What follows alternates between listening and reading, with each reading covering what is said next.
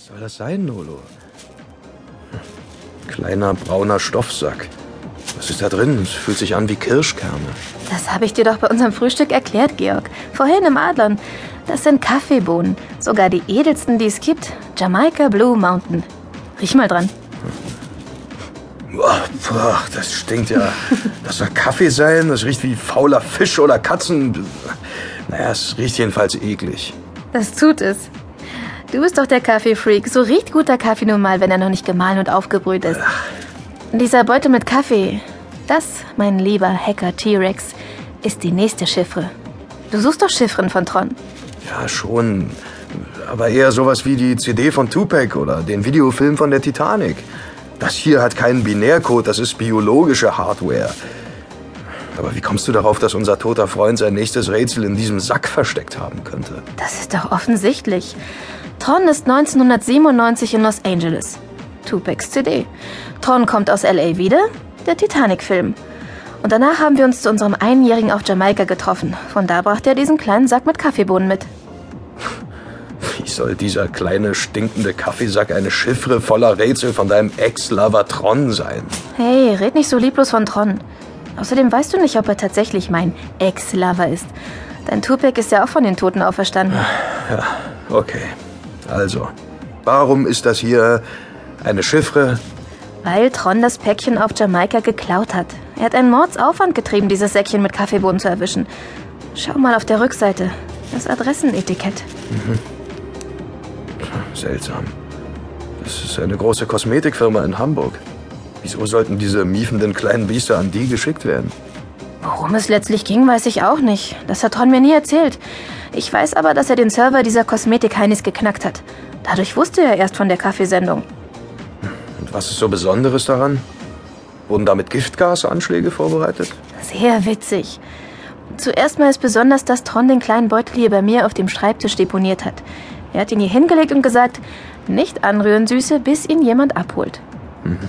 Und wer hat ihn abgeholt? Süße? Na, du holst ihn doch gerade ab.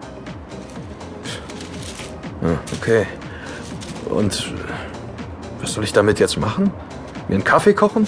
Nu, du könntest den Freund von Tron aufsuchen, der damals, 1997, diese Kaffeebohnen untersucht hat und ihn ein paar Fragen stellen.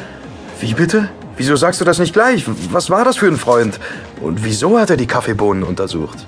Der Typ heißt Thomas Adams. Er ist Chemiker, hier an der FU. Ich kenne ihn eigentlich nicht wirklich, aber Tron brachte ihm damals einige Kaffeebohnen.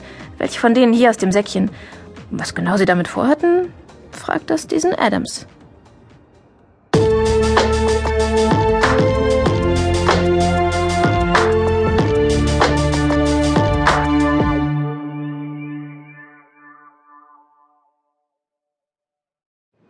Thomas Adams ist ein dicklicher Mann mit zu langen, gescheitelten Haaren und einer zu großen Brille. T-Rex verabredet sich für den nächsten Tag mit ihm. Die beiden treffen sich in Adams Labor auf dem Unicampus. Es ist Sonntag, 13.12 Uhr.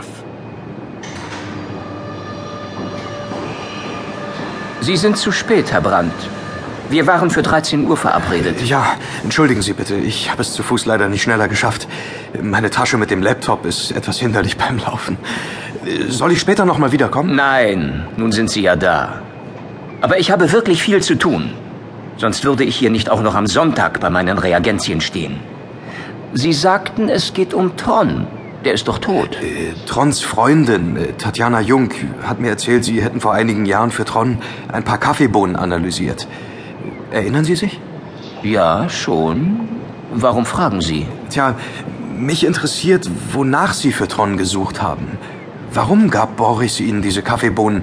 Was war so Besonderes daran? Nun, es war eine ziemlich edle Sorte. Ich habe die Bohnen nach Schadstoffen untersucht. Boris interessierte sich vor allem für polyzyklische aromatische Kohlenwasserstoffe. Aber das wird Ihnen doch Frau Jung erzählt haben. Sie war doch dabei, als ich Tron die Ergebnisse brachte. Ja, sie war dabei, aber sie erinnert sich nicht mehr an das Gespräch. Geschweige denn an das Besprochene. So, sie erinnert sich nicht mehr. Schade. Wieso schade?